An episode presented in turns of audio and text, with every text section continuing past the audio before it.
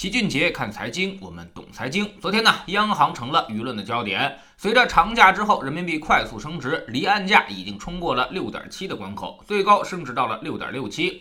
央行昨天晚上突然发布，将远期受汇业务的外汇风险准备金率从百分之二十下调到零。很多人都跑来问老齐，这到底是什么意思？我们简单给您解释一下。做过外贸的人都知道，为了规避汇率的风险，大家一般都会选择提前购汇，也就是尽早的准备外汇。那么，银行要把外汇卖给企业呢，就需要提前到央行那里取得外汇，这就叫做远期。而之前银行要交百分之二十的风险准备金，也就是说，银行的成本比较高，而央行通过这个来控制银行们的受汇意愿。也就是说，跟做生意是一样的，你的成本高了，就不太乐意往外卖了，所以外汇流失就会减少，就有利于人民币的升值。相反，把这个准备金率给它降下来，就是鼓励大家受贿，那么买入外汇的人就多了，相当于卖出人民币的人也增加了，所以呢，有利于人民币的贬值。所以简单来说，这个外汇风险准备金率就是央行通过市场化的手段调节汇率的一个重要的工具。现在呢，把远期风险准备金率给调下来，就是央行觉得人民币现在升值太快了，对于外贸不是很有利，所以要用市场化的手段给人民币升值降降温了。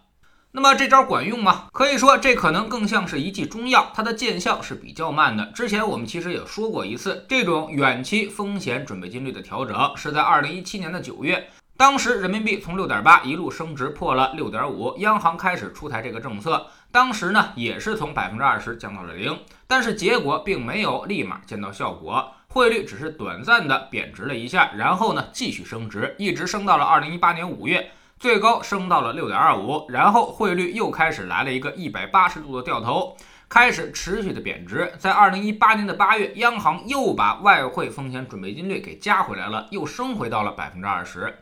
此时呢，汇率已经贬到了六点八，也就是说，央行已经不太希望它再贬值了。但结果还是没有立马见效，只是短暂调整之后又继续贬值到了接近七的位置，然后又是波动升值到了六点七，再次贬值，最低呢就是今年五月份贬值到了七点二，现在又是一路单边升值回来。所以我们预计短期内汇率有一定的贬值修正，但是呢，恐怕这里也并非是人民币的最高点。估计十有八九人民币会回到六点五的位置，但注意，这六点五并非是人民币升值的顶点，我们只是认为六点五是均衡汇率，就相当于一个钟摆回正的位置。到了这里，还是上下皆有可能的。所以，如果你手上有美元，或者是做外贸生意的，可以根据央行的这个表态以及我们的这个判断，自己做出调整。其实呢，目前再往回大幅换汇已经是有点晚了。我们在今年五月的时候，让大家买入半仓黄金做美元币值的锁定，那时候是有效的。而现在其实意义已经不大了。虽然美元还在有贬值空间，但是下面的幅度还有多大也并不好说。另外呢，黄金基本上也高位了，甚至由于恐慌已经透支了一定的美元贬值幅度。所以如果你还有美元，目前可能只能拿着现金。由于呢反应太慢了，所以也没什么更好的处理办法了。另外呢，昨天央行行长易纲还发表了一篇重要文章，其中呢最重要的表态就是这么两点，跟每个人都息息相关。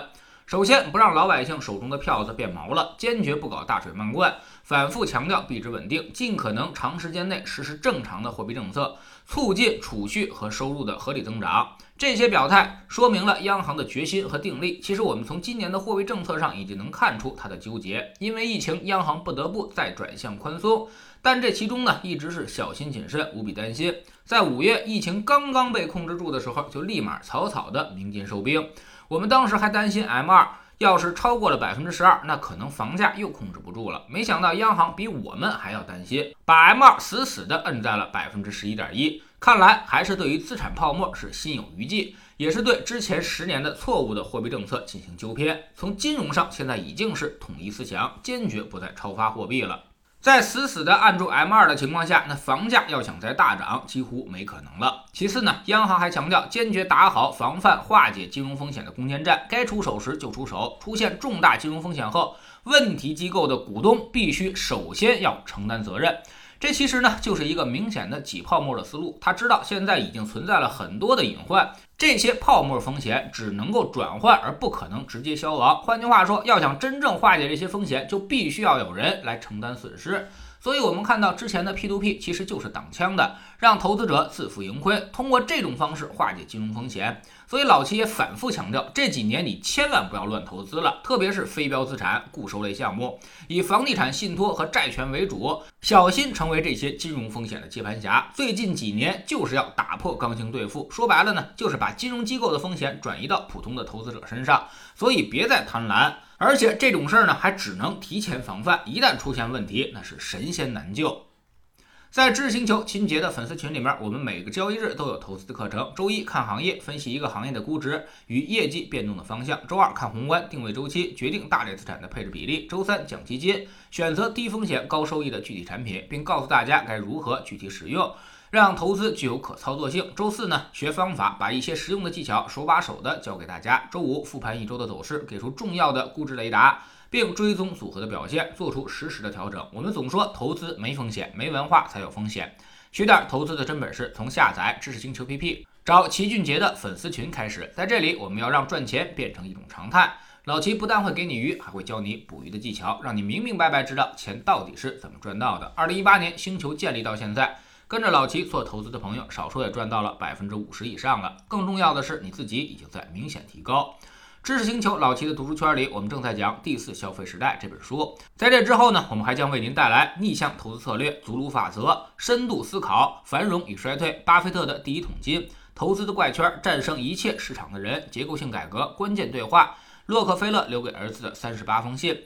文明现代化价值投资与中国等等好书，知识星球找齐俊杰的粉丝群，每天十分钟语音，一年为您带来五十本财经类书籍的精读和精讲。现在加入之前讲过的一百七十多本书，您全都可以收听收看。算下来，其实每本语音书还不到一块五毛钱，每天只要坚持这么一点点，几年之后您将获得巨大的改变。读书圈和粉丝群独立运营也单独付费，千万不要走错了。苹果用户请到老齐的读书圈同名公众号里面。扫描二维码加入，三天之内不满意全额退款，可以过来体验一下。